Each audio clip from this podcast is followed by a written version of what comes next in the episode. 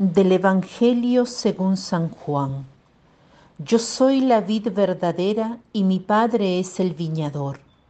Todo sarmiento que en mí no da fruto lo corta, y todo el que da fruto lo limpia para que dé más fruto. Vosotros estáis ya limpios gracias a la palabra que os he anunciado. Permaneced en mí como yo en vosotros. Lo mismo que el sarmiento no puede dar fruto por sí mismo si no permanece en la vid, así tampoco vosotros si no permanecéis en mí. Yo soy la vid, vosotros los sarmientos. El que permanece en mí y yo en él, ese da mucho fruto, porque separados de mí no podéis hacer nada. He leído muchas veces este pasaje, pero hoy ha llamado mi atención esta expresión de Jesús. Yo soy la vida verdadera y mi Padre el viñador. Todo sarmiento que en mí no da fruto, lo corta. Si un sarmiento está adherido a la vid, ¿cómo puede no dar fruto?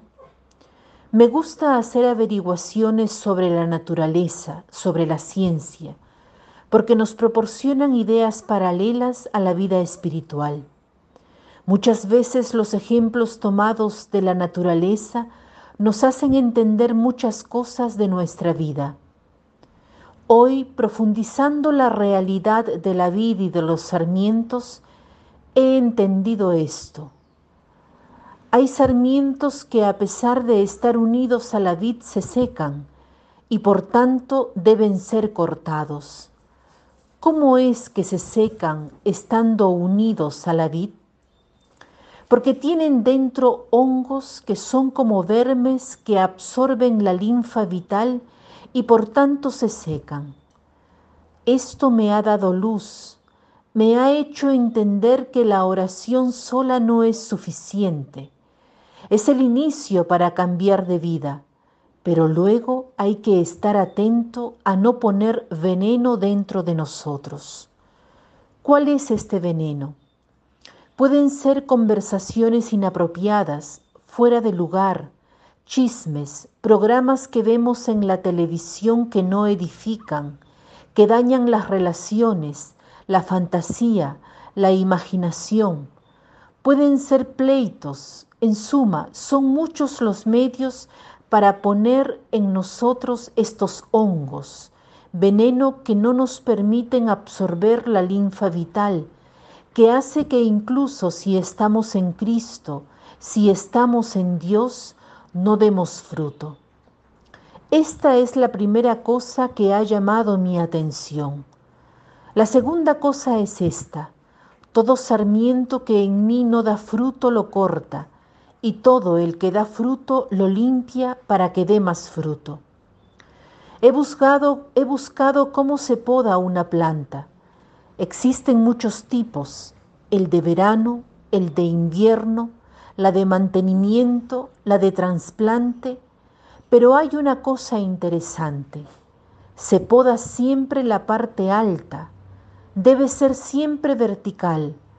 La regla básica dice, para que un árbol dé fruto debe permanecer pequeño, porque los, los altos dan menos fruto o no dan fruto para nada. ¿Qué cosa quiere decir esto para nuestra vida espiritual? Que debemos permanecer pequeños, humildes. Si nos dejamos llevar por la soberbia, no damos fruto. Debemos quitar esos tonos soberbios que se asoman en el horizonte. El propósito de hoy podría ser el de no poner veneno en nuestra vida, estar atentos a lo que metemos en la mente, en nuestra boca, en nuestras conversaciones, o bien hacernos el propósito de hacer un acto de humildad para permanecer pequeños a fin de dar fruto. Por ejemplo, ceder en una discusión, no tener la última palabra, tener una palabra de elogio a alguien que tal vez no nos es simpático. No van a gloriarnos de algún don que tenemos, porque frecuentemente nos elogiamos delante de los demás. No replicar a una crítica, sin ofenderse, sin resentirse, sin vengarse. El pensamiento de hoy es el siguiente. Quien hace el bien cosecha mejor.